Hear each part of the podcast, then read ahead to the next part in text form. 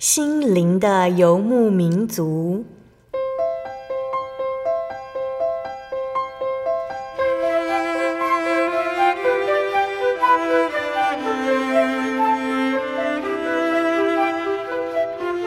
在这个谁都不管谁的后现代社会里，每个人的心灵都是游牧民族。成长的过程就是寻找的过程。每一颗漂泊的心灵，其实都在寻找生命的绿洲。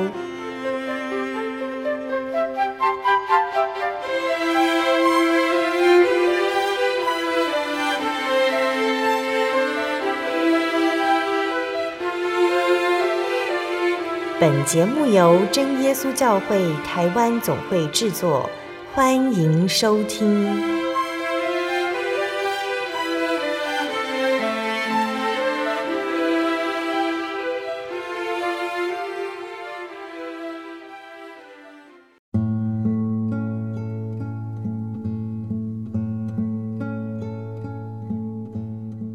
所在空中的听众朋友们，大家平安。欢迎收听心灵的游牧民族，我是贝贝，很高兴今天能够在空中和大家见面哦。大家这个星期过得愉快吗？今天要播出的节目是第一千三百一十五集《小人物悲喜，看故人的神》。节目邀请了真耶稣教会张新教会的洪明泽弟兄来分享他的信仰体验。那明哲大哥从小就在教会中成长。他从祖母的口中了解到家族的信主经过，那是长辈凭着单纯的信心，决定全家受洗依靠神。明哲大哥也在得到圣灵的时候起，亲自体验到神。在往后的生活中，无论遇到什么样的难题，例如服兵役，或者是儿子还在妈妈肚子里的时候就被检查出心脏有问题等等。明泽大哥都放在祷告中，求神开路，学习神要他学习的功课。那相信听众朋友们都很想赶快聆听到明泽大哥的见证哦。那让我们先来聆听一首诗歌，诗歌过后就会请明泽大哥来分享见证哦。我们要聆听的诗歌是赞美诗的两百三十五首，《主我一体》。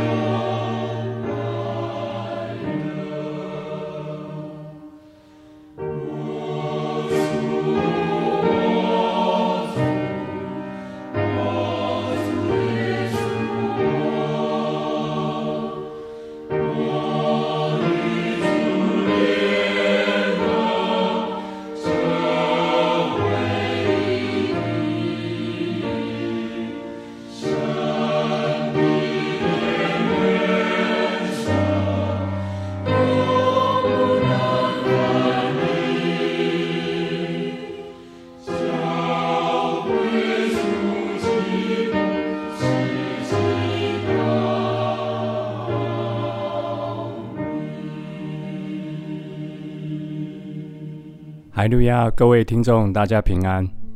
呃，讲到我们家蒙恩信主的过程啊，其实呃，要回想到就是我祖母那个那个年代哈，就是我阿嬷。那我阿嬷是民国七年出生哈，那跟我祖父阿公，那他们是生长在彰化二林哈，是典型的农村人家哈。那呃，在我阿公三十九岁的时候，哈，他不幸感染登革热，哦。那在那个物资缺乏，然后医学不是很发达的年代，我阿公感染后几天，哦，就不幸就过世了，哦。那那时候家里是还没有信主啊。那呃，我阿妈就。因为因为家家里遭逢这个变故哈，阿妈就一个人就担起抚养的这个重担哈。那阿妈下面总共有呃三男三女哈。那我父亲是排行第六，那呃也是最小的哈。那其实有一次在跟阿妈聊天，聊到他过往的经验，他说那时候是真的很很贫困哦，毕竟自己先生走了之后哦。那家里很很很穷，然后那有一度哈，他他几乎已经要将我父亲送给别人抚养，因为实在是是快撑不下去哦。那其实我从呃像姑姑或是伯父口中得知，其实呃我阿公走的时候，像我姑姑才十三岁哦，那我伯父大概八岁九岁哦，那这么小的年纪，他们已经必须。出来帮阿嬷工作了，到到田里去工作。那后来呃，一家人也是这样挺过来哈，直到呃我阿嬷五十五五十六岁的时候，那他有一次呃病痛，然后去看医生哦，那医生就当时的诊断就说他的肝脏有一点问题哦，类似是肝硬化了。那呃看了很多医生，其实都。都没有效果哦。那阿嬷那时候是典型，就是传统信仰哦，就烧烧烧香问佛哦。那后来他还跑到很多宫庙啦，然后甚至去去收经，那其实都没有什么都没有什么效果。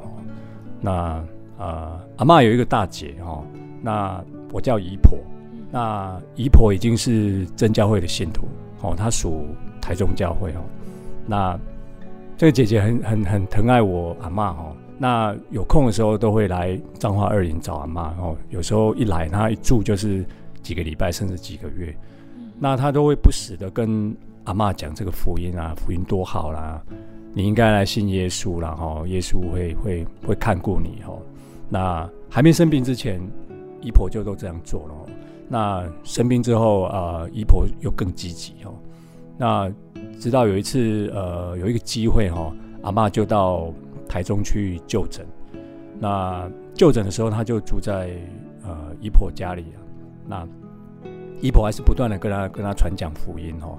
那刚好那时候，呃，台中教会呃灵恩会灵恩布道会哈，那姨婆就带着阿嬷到教会去哈，去去去参加。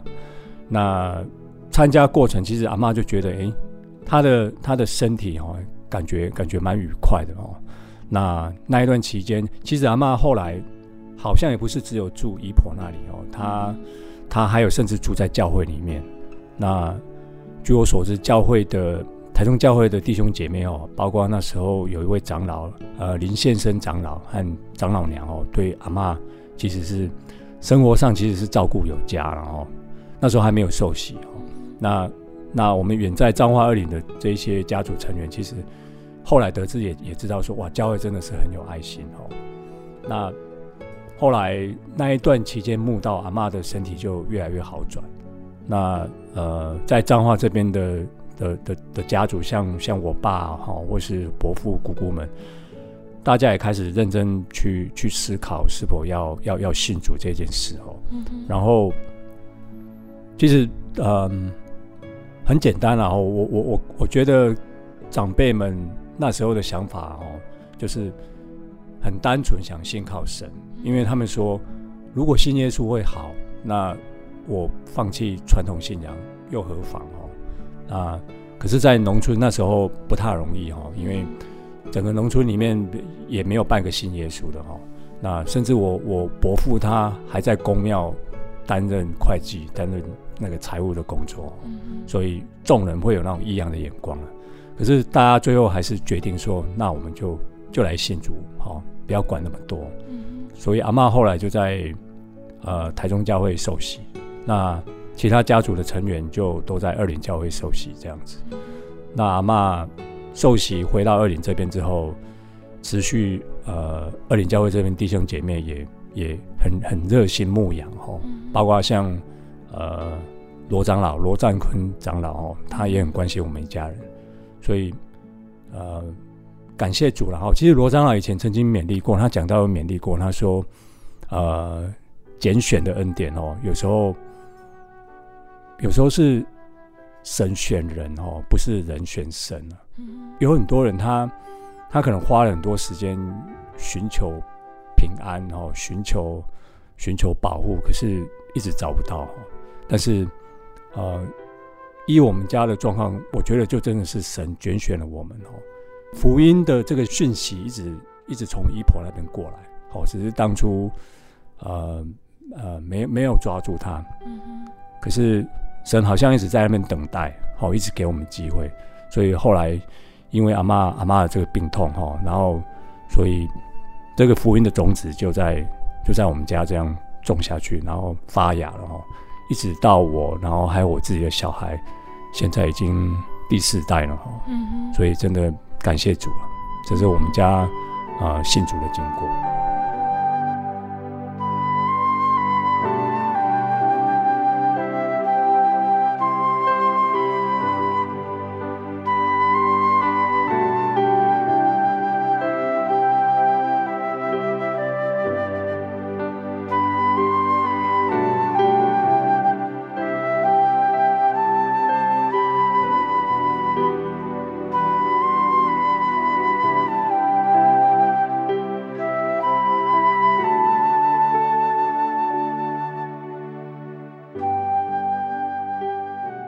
那明哲大哥呢？从父母那边、祖母、长辈那边传承下来这份信仰哦，那其实还是算是长辈家人的信仰哦。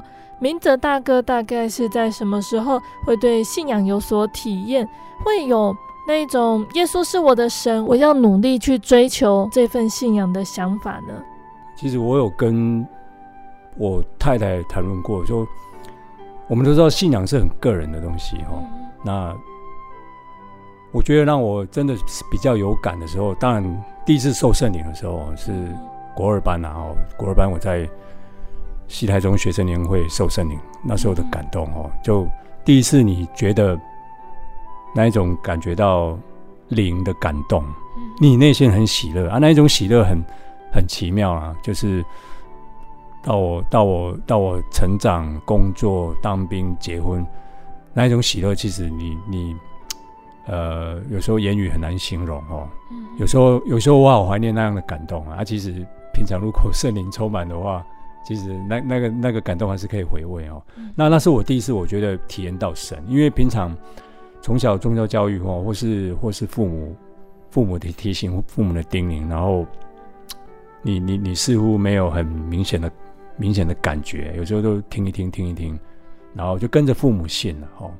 可是那一次受圣灵给我感觉，我觉得神就真的在我心中。那有时候遇到困难，真的是靠祷告，神真的会，神真的会指引你，透过各种方式。我之后的工作还有还有求学哦，神都给我很大的帮助。对。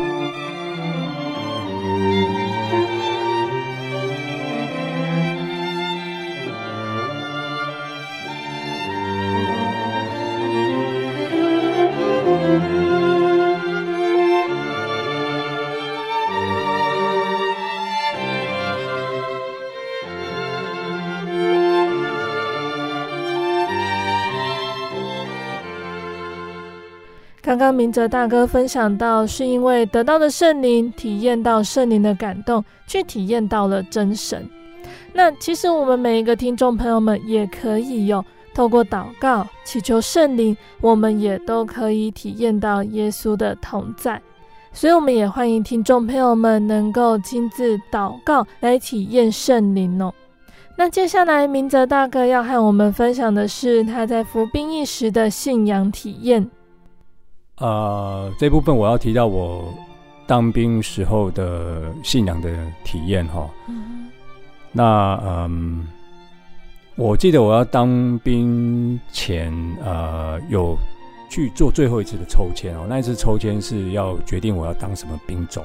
嗯、那那一天下午是在呃图书馆抽签，那状况大概是这样哈。我抽完签，我把签给那一个报签的那一个人员哈，那他把签打开，然后他要报签之前，他就先叫了一声“哦”，很小声啊，但是我在他旁边，我就听得很清楚哈。我我心里就觉得啊不妙了，那他就讲海军陆战队啊，而且我还抽到一号哦，那呃现场并没有并没有掌声如雷，但是每个人都在微笑啊，那我是唯一一个笑不出来的人哦。那说真的哈，那个下午我我我还蛮难过的。那回家之后，家人也知道哈，那我妈我妈还过来安慰我，那时候就好好去当兵。那要祷告，因为神会看顾哦。那我入伍的那时候，那一天早上，那吃完早餐我就去车站哦，因为车站就在家里附近。嗯。那我爸爸还有我阿妈都来哦。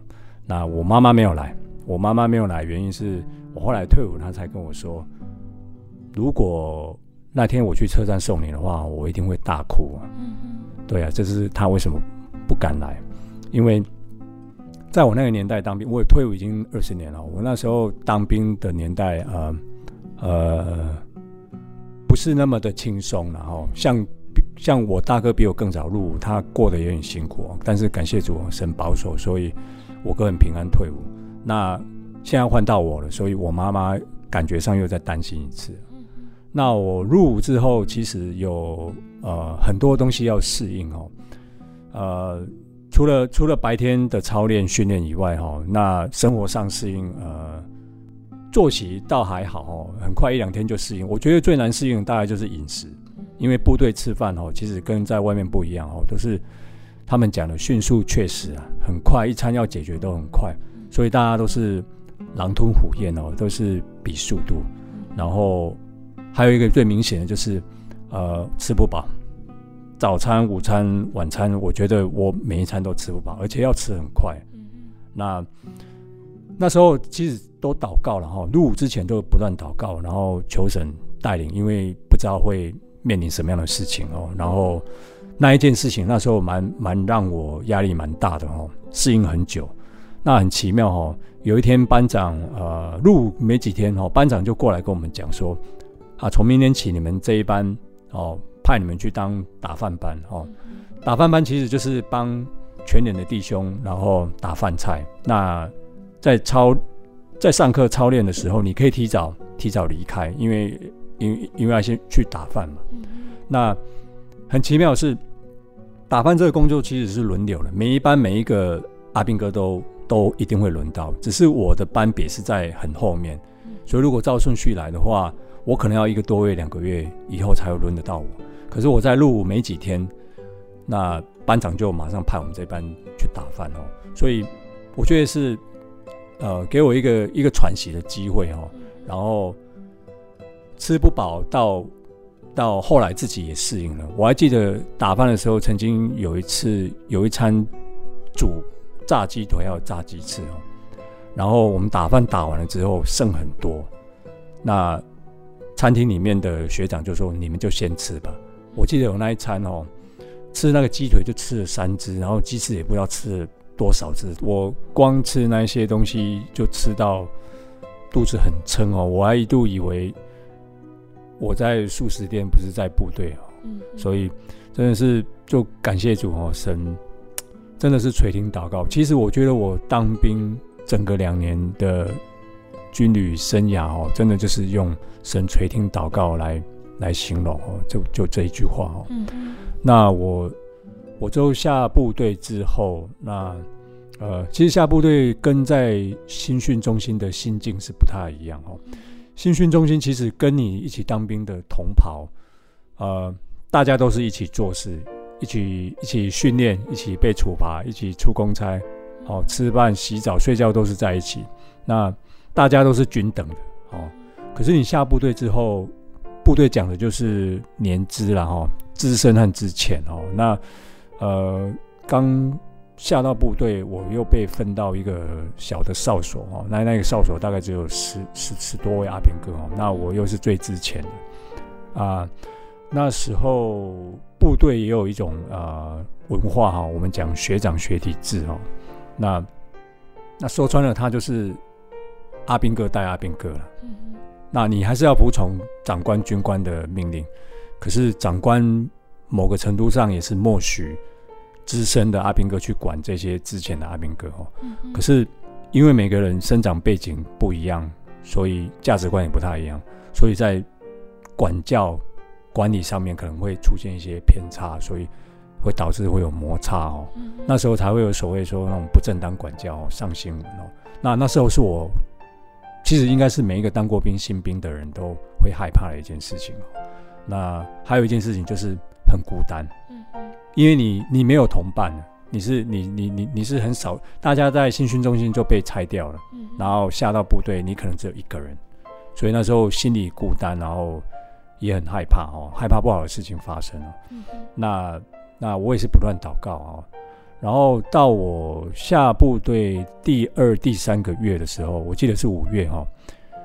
有一天晚上，我在站哨哈，站夜哨，那心里祷告了，就就也问神说：“神，我我不知道这样的日子还要过多久哦。那感觉内心哦，其实压力很大哦，有点有点快喘不过气哦。那我真的是求神让我有喘息的机会哦。”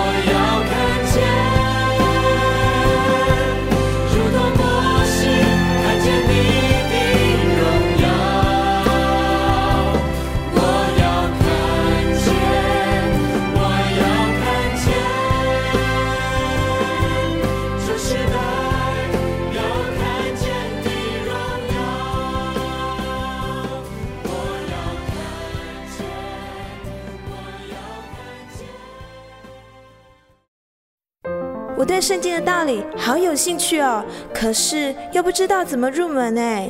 你可以参加圣经函授课程啊！真的啊？那怎么报名？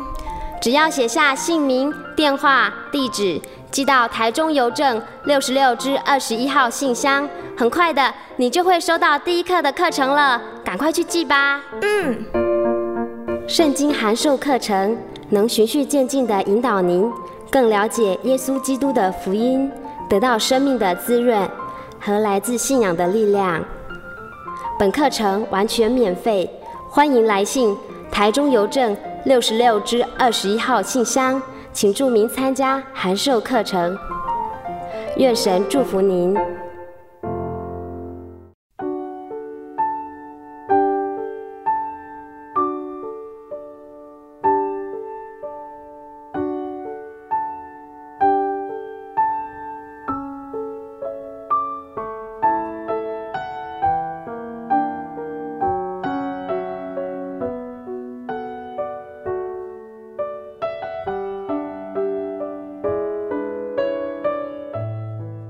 亲爱的听众朋友们，欢迎回到我们的心灵的游牧民族，我是贝贝。今天播出的节目是第一千三百一十五集《小人物悲喜，看故人的神》。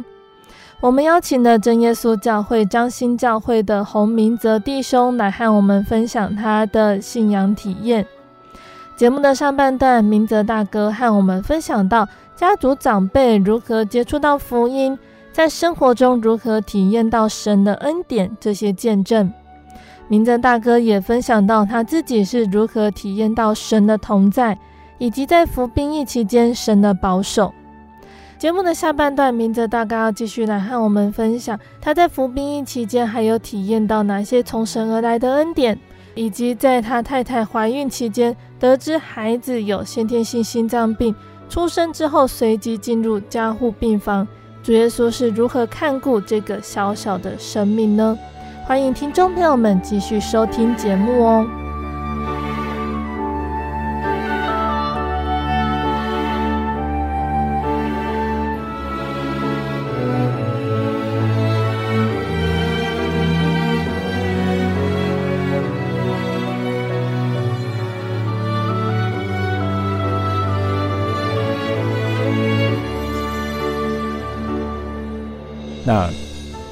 隔天，连部就打一个电话来哨所，然后叫我回去找连长。那我回去找连长，连长就跟我问了一些话之后，就说：“等一下你就去司令部，去司令部找另外一位长官。”那其实我当下有一点有点害怕，我说：“诶，我不知道做了什么事情，要到司令部去。”那我到司令部去，就见到另外一位长官。那一个长官跟我确认呃一些兵籍资料之后，就跟我说。你等一下回你连部拿假单，放假三天，然后这张清单上面的东西你拿回去准备。那收假之后，你就直接来司令部报道，不要再回你连上。好，因为你被海军选入要参加独木舰队。那我当下听不懂他在讲什么，我只听得懂你要放假三天。啊，我我我就非常非常开心哦，然后。当我回哨所的时候，我就趁一个空档，然后打电话回家，跟我跟我妈讲了。那我妈说：“你不是不能休假吗？因为五月刚好母亲节。那我那时候母亲节没办法休假。那我妈说：你不是不能放假吗？啊，还能出国？你当兵还能出国，是怎么一回事？那我也不晓得。那后来我才去了解说，敦睦舰队是呃海军的一个年度的。的计划哈，例行性的计划，它成立有主要呃有几个目的哦。第一个就是呃，它要作为海军一个远洋的一个训练。海军有很多单位，其中有一个叫海军军官学校，它里面有一一些学生哦。当他毕业以后，然后他最后一年要实习，那他实习他就是必须上军舰上船。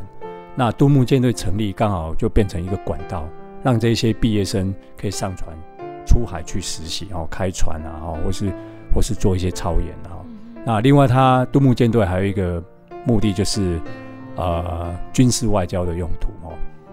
舰队会选出一个支队长哦，支队长就是一个最高指挥官。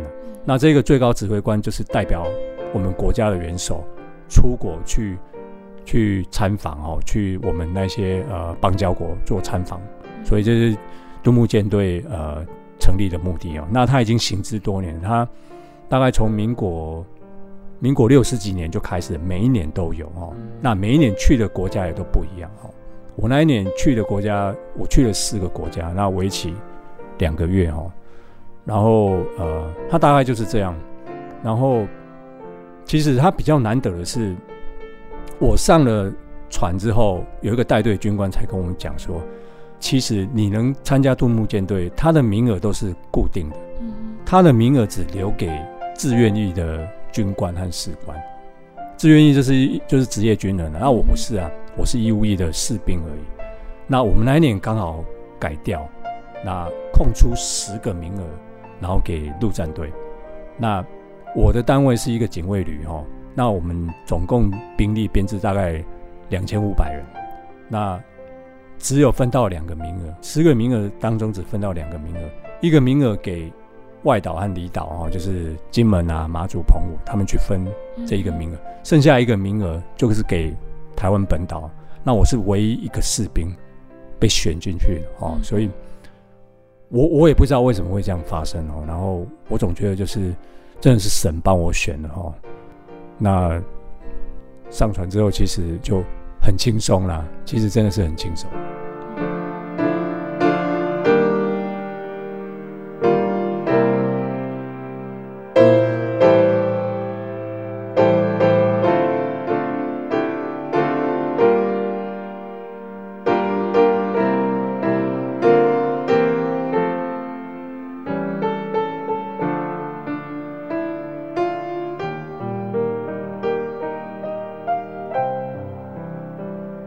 那明哲大哥要来和我们分享的第三个见证呢，是在结婚后家庭的见证，神如何去带领和保守。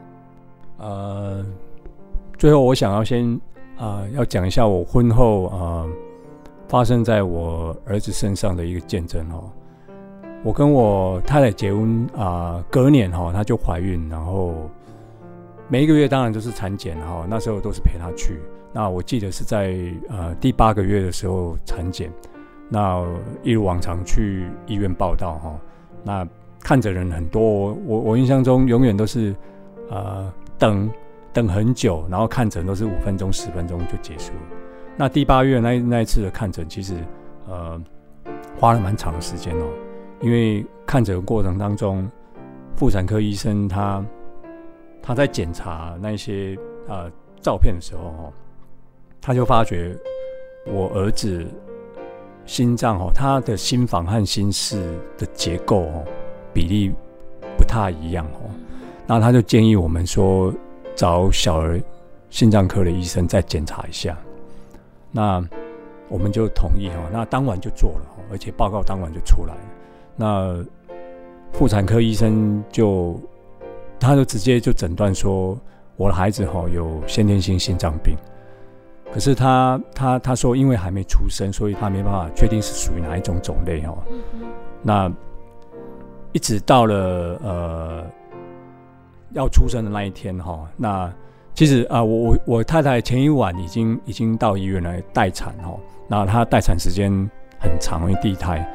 那一直到隔天哦，那那时候是我和我岳母陪着我太太哦。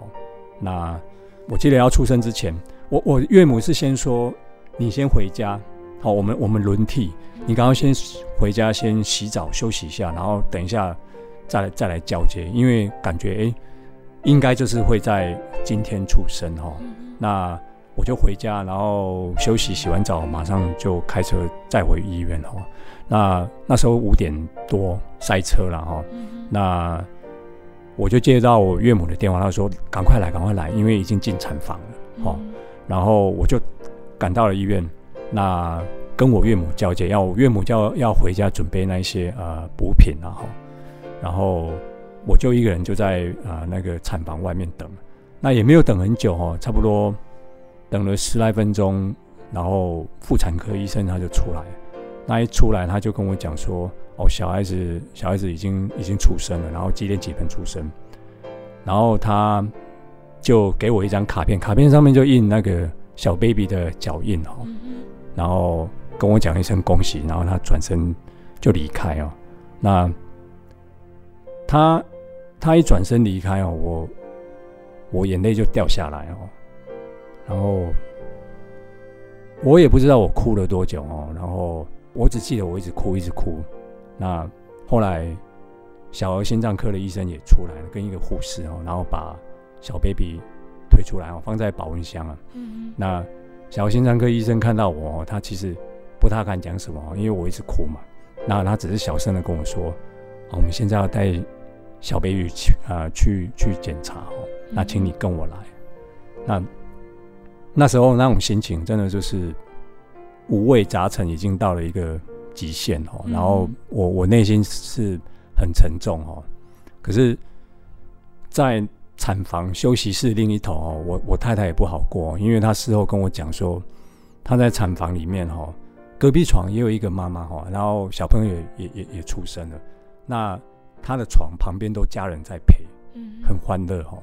那重点是护士把小 baby 抱给那个妈妈，然后她就可以抱在身上哦。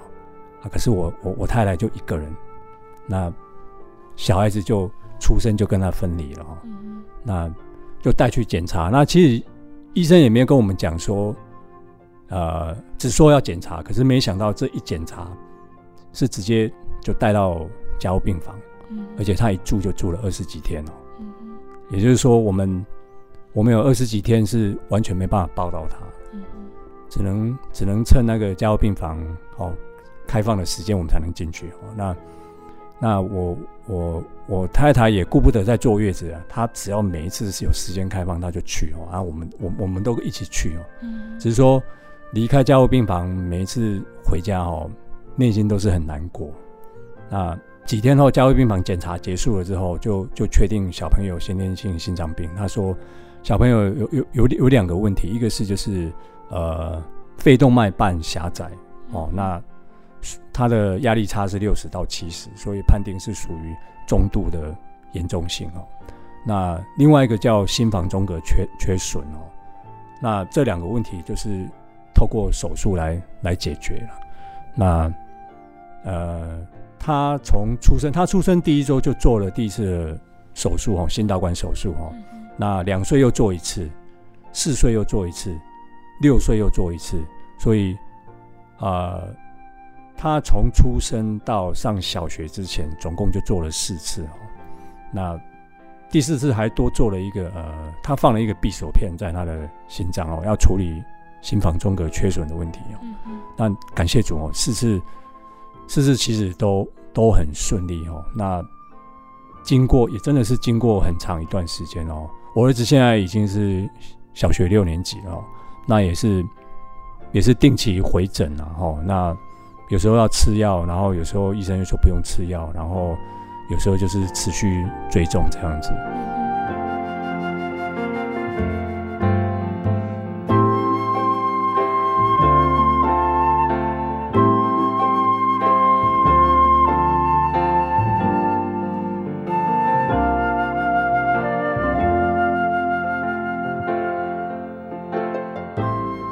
其实过程中。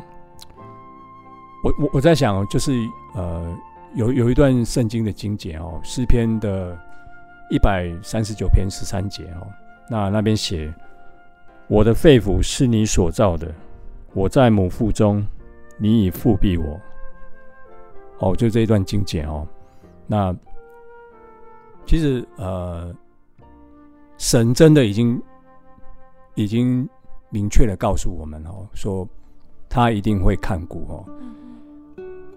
在怀孕的时候，即便我们怀孕后期，我们发现这个问题哦，神真的就已经感觉上已经预设好了，我一定会看顾你们。因为在我儿子四月出生，那在三月份的时候，当时候我跟我太太还是在北台东教会聚会的时候，那那时候春季灵恩会，那我太太有到台前去祷告哦，那她在祷告的时候，呃，她就有一个圣灵的感动哦。那圣灵跟他讲，他说：“主必看顾。”他很明确感受到主必看顾，不是主必医治哦。他说主必看顾。那我想想，就是就像刚刚我讲的那个金姐一样，神真的就是看顾我们哦。他可以，他可以直接把病医好，可是有时候神神的作为很奇妙哦，他他用另外一种方式来医治我们。我觉得看顾其实你也可以把它看作是一种医治啊，嗯嗯，因为一路上我觉得神神医治了我们的心呐、啊，让我们让我们更勇敢面对这个问题哦，不不不包括是我或是我太太哦，包括我儿子自己，他也在学习啊。我常常都会跟他说，他身上那个手术的印记，我说那都是神给你的印记哦，满满的恩典，你真的要感谢很多人哦，特别要感谢神哦。他也很勇敢哦，那是有一个小故事哦，在他第三次心导管的时候，那每次每次要做手术之前都要先入院嘛，入院要先检查，有很多种检查，其中有一项就是抽血检查啊，抽血检查其真的是小朋友的噩梦。因为那针头很粗，然后又很大哦。那第一、第二次他其实真真真的都是狂哭。第一次当然是小 baby 的时候，我不知道。第二次他真的是两岁的时候，那真的是狂哭，哭到真的是很可怕。那第三次的时候，其实我和我太太都很害怕哦，然后也很担忧。可是他入院要检查的时候，我还印象很深刻，护士打电话叫更多护士来帮忙，因为要预备哈，一手就压住。压住手啊，一个是压住脚啊，哦，然后怕他躁动啊。那结果那一天抽血的时候，针头插进去，然后抽血，抽了一管之后，再抽第二管，第二管抽完再抽第三管。那我忘我忘记是不是有第四管，至少抽了三管吧。嗯嗯。那他从头到尾，不要说哭哦，连一声都没有叫。嗯嗯。我和我太太都吓一大跳，我想说。发生什么事？然后抽完之后，那些护士都鼓掌叫好。他们说：“我们从来没有看过一个这么小的小孩这么不怕打针哦。”所以，我都开玩笑说：“嗯，神好像也透过这个方式训练他，所以他现在完全都不怕打针哦，他也不怕吃药哦，可能就是从小的一个一个一一个磨练了哦。那有时候就像圣经讲的说，儿女是神所赐的产业嘛。那那我们父母就好像我们的身份就像管家一样了，那这个产业就是也是要好好持守哈。那也是一个功课的开始啊。那这个功课可能很长哦。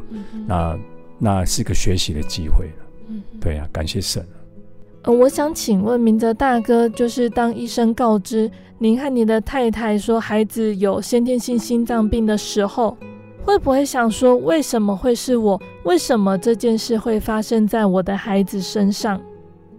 呃，其实当下那一阵子哈，呃，怀孕后期，其实我和我太太其实内心压力都是很大哦。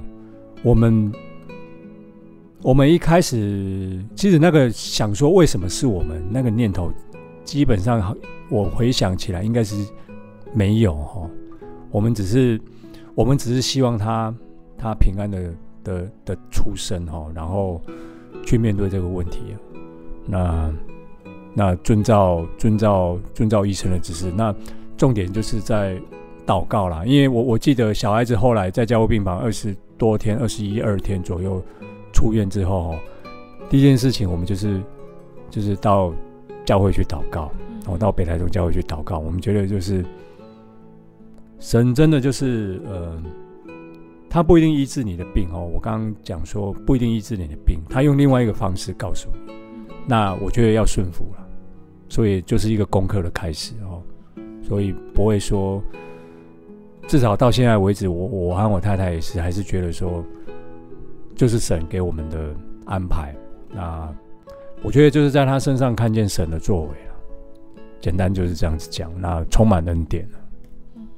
好，感谢神呢。我们聆听了明哲大哥分享的见证，在见证的最后，我们请明哲大哥来和我们分享喜欢的圣经经节，那也送给听众朋友们哦。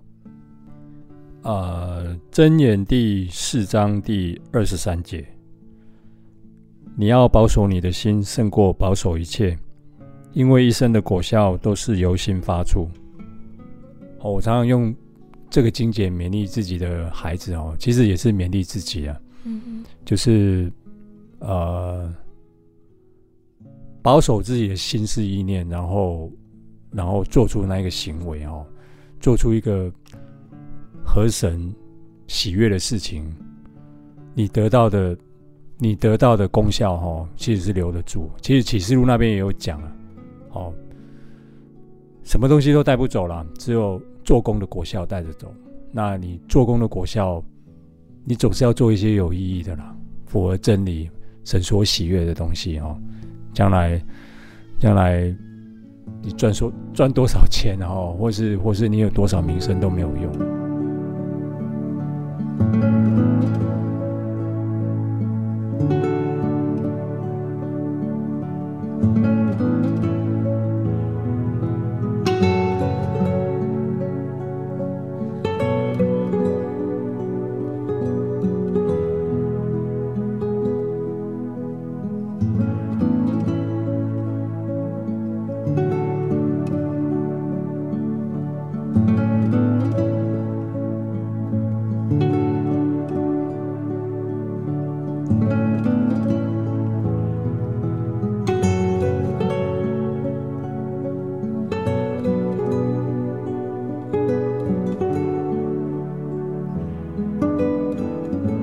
的听众朋友们，明泽大哥的见证就分享到这里喽。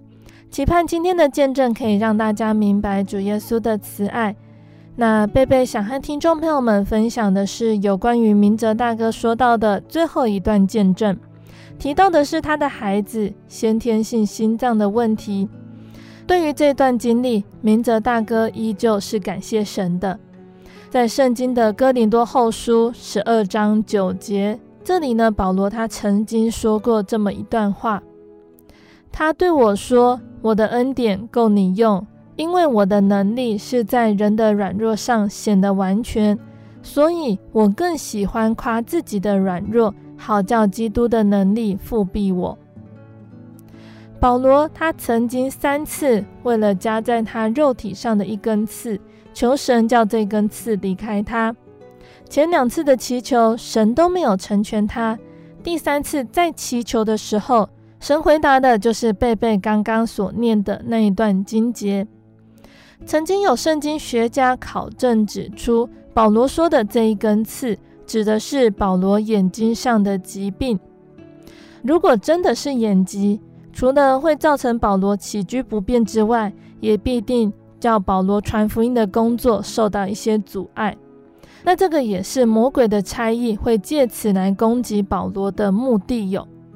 然而，神之所以准许保罗因为那一根刺而受苦，乃是为了叫保罗免得因为所得的启示甚大，就过于自高。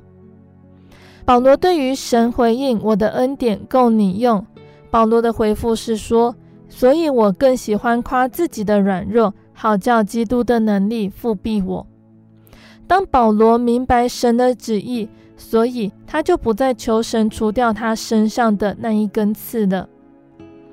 恩典够用，还要祈求什么呢？难道一定要除掉身上的那一根刺才算恩典吗？神的能力是在人的软弱上显得完全。其实我们该害怕的是不知道自己的软弱，而不是软弱这一个事实。如果知道自己的软弱，并且知道自己无法解决那一个软弱，才会谦卑的跪在神面前，横切祷告，求主怜悯。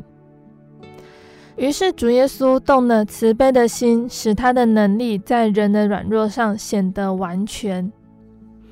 亲爱的听众朋友们，或许呢，我们也有如明泽大哥分享的见证一样。有着不好过的疾病，或者是难以承受的悲伤困境，或许也和保罗一样，这是我们身上的刺。透过这根刺，我们反而更可以看到神在我们身上的作为。只要交托顺服神的旨意，神必让我们看到他给予的恩典满意。节目的最后，我们再来和听众朋友们分享一首好听的诗歌。我们要分享的诗歌是赞美诗的四百一十六首，你可情愿？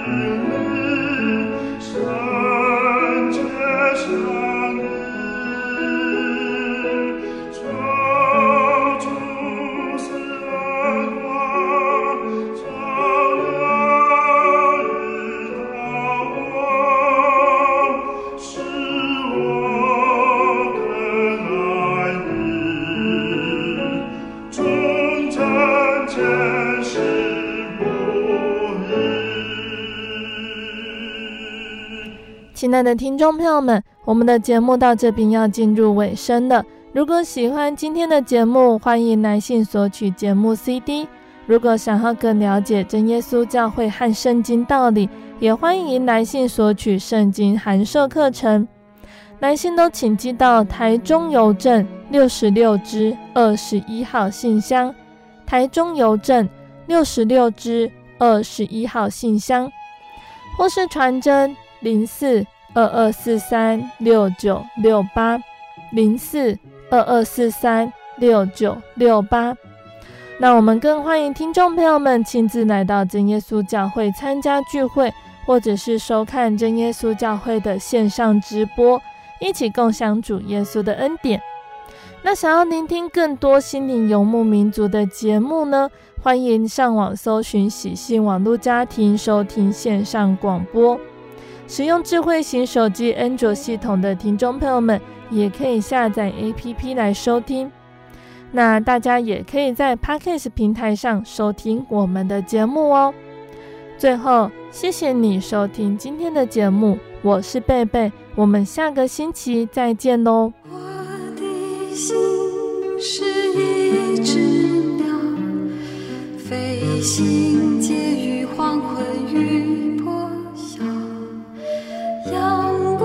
向人世间寻找生命的源泉我是个游牧民族游走在这异乡的小路阳光下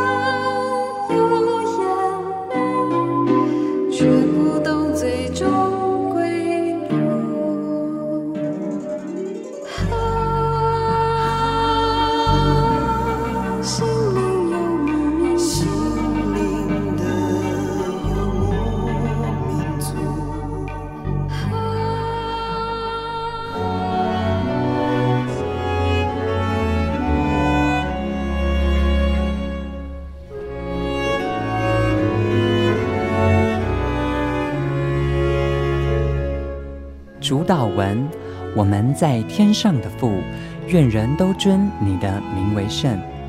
愿你的国降临。愿你的旨意行在地上，如同行在天上。我们日用的饮食，今日赐给我们，免我们的债，如同我们免了人的债，不叫我们遇见试探，救我们脱离凶恶。因为国度、权柄。荣耀全是您的，直到永远。